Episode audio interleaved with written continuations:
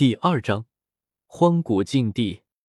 青铜关之中的星空图开始一点点的亮了起来，其中一条线路显示的正是九龙拉关的前进路线，以及最后的终点北斗星域。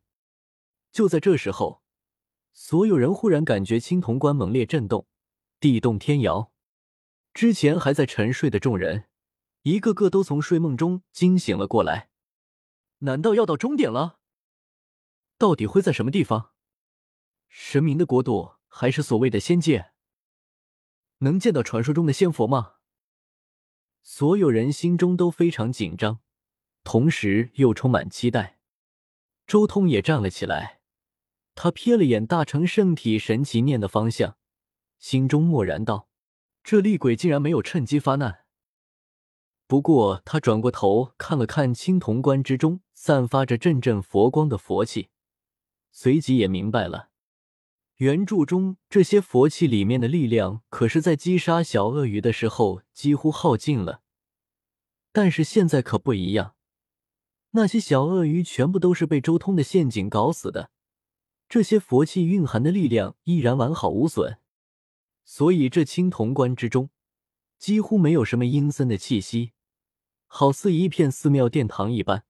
自然而然，这厉鬼也就没有胆子跑出来了。随着青铜棺接近目的地，整个青铜棺也在不断的剧烈震动。顿时，所有人都感觉一阵天旋地转，同时关壁上散发出一片朦胧的光幕，抵消了这股冲击力。在最后的一声巨响中，青铜关的棺盖被震开了原来的位置，铜关翻倒在地。光明，我看到了光明。是熟悉的光明世界。青铜关一开，顿时所有人都忍不住大叫了起来。这股清新的空气，甚至还带着花草的气息，明显是一片生机勃勃的光明世界。所有人都忍不住了，一起向外冲去。此刻，他们正站在一座山顶上，可以眺望远处的景色，入目所及。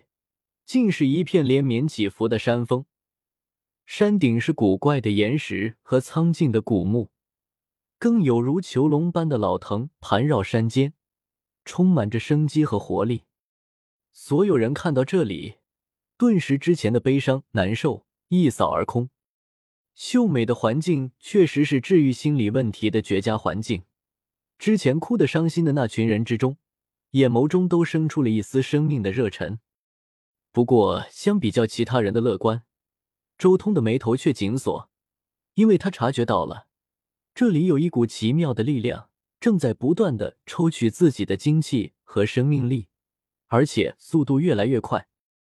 不仅如此，这股抽取生命力的力量还是针对修为来的，修为越高，生命力流逝的就越快。周通虽然踏上了修炼之路，但是和叶凡他们相比，也没有优势，不愧是荒古禁地，一定要尽快找到神果和神泉，要不然就算我已经踏上了修炼之路，恐怕都撑不了多久。周通心中产生了一种危机感，这种感觉就像是自己被绑在原地，看着别人给自己放血，非常的恐怖和可怕。如果是心理素质差一点的人，恐怕都要被吓疯掉。站在周通身边不远处的叶凡也发现了周通那紧锁的眉头，当即问道：“周通，怎么了？你发现了什么？这里也有什么危险吗？”听到叶凡的声音，顿时也有几个留意周通的同学看了过来。周通道：“和你们不一样，我在地球上的时候就已经踏上了修炼之路，虽然仅仅只是入门，但是感知却和你们截然不同。”你们察觉不到的东西，我能察觉到。这地方很危险，比之火星还要危险。这地方在源源不断的抽取我们的生命力。继续待在这里，用不了多久，我们就要全部完蛋了。那怎么办？一听这个，顿时所有人急了。轰隆隆！不等周通回答，那带着所有人过来的九龙和青铜棺顿时开始震动。紧接着，直接从悬崖上滑落了下去，所有人不由得浑身冷汗，如果自己慢一步没有跑出来，后果不堪设想。那龙狮和青铜棺跌落悬崖之后，一点声音都没有发出来，这顿时令其他人更加震撼了。天知道这悬崖有多深，而且此刻没有了青铜棺和龙狮挡住视线，所有人都看到了这里真正的景色。这是九座大山围合成一个深不见底的深渊，看起来就像是火山口一样，一个深不见底的火山口。难道我们站在火山口上面？有人发出疑惑。小霸王，你既然修行了，能看到悬崖下面是什么吗？周易忽然问道。周通摇了摇头，无奈道：“你还真以为我有多厉害？我也只是刚刚踏上修行路而已，如今仅仅只是刚刚开始修行。地球那地方纯粹是末法时代，我在那修炼了三年都没有什么成果。”如果你们在这个星球修行，恐怕几个月就能追上我了。这时候，王子文有些好奇的问道：“你一直说修行修行，到底是什么修行？是像那些里面说的炼气、筑基、金丹、元婴什么的？”周通道：“修行一共有五个秘境：轮海秘境、道宫秘境、四级秘境、化龙秘境、仙台秘境。我还只是最低级的轮海秘境。”而且还是轮海秘境中最低级的状态，问我再多也没用。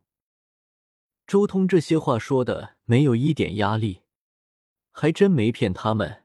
相比较大地的轮海，他的轮海确实还处于最低级的状态。这样啊，听到周通这么说，其他人也沉默了下来，但同时心中也有些兴奋。周通还只是刚刚踏上修行之路。就有这么厉害了？过几个月，自己岂不是也能有这样的本事？啊！你们看，那是什么？就在这时候，其他人看到了天空中的一只金色大雕，爪子下面抓着一头大象。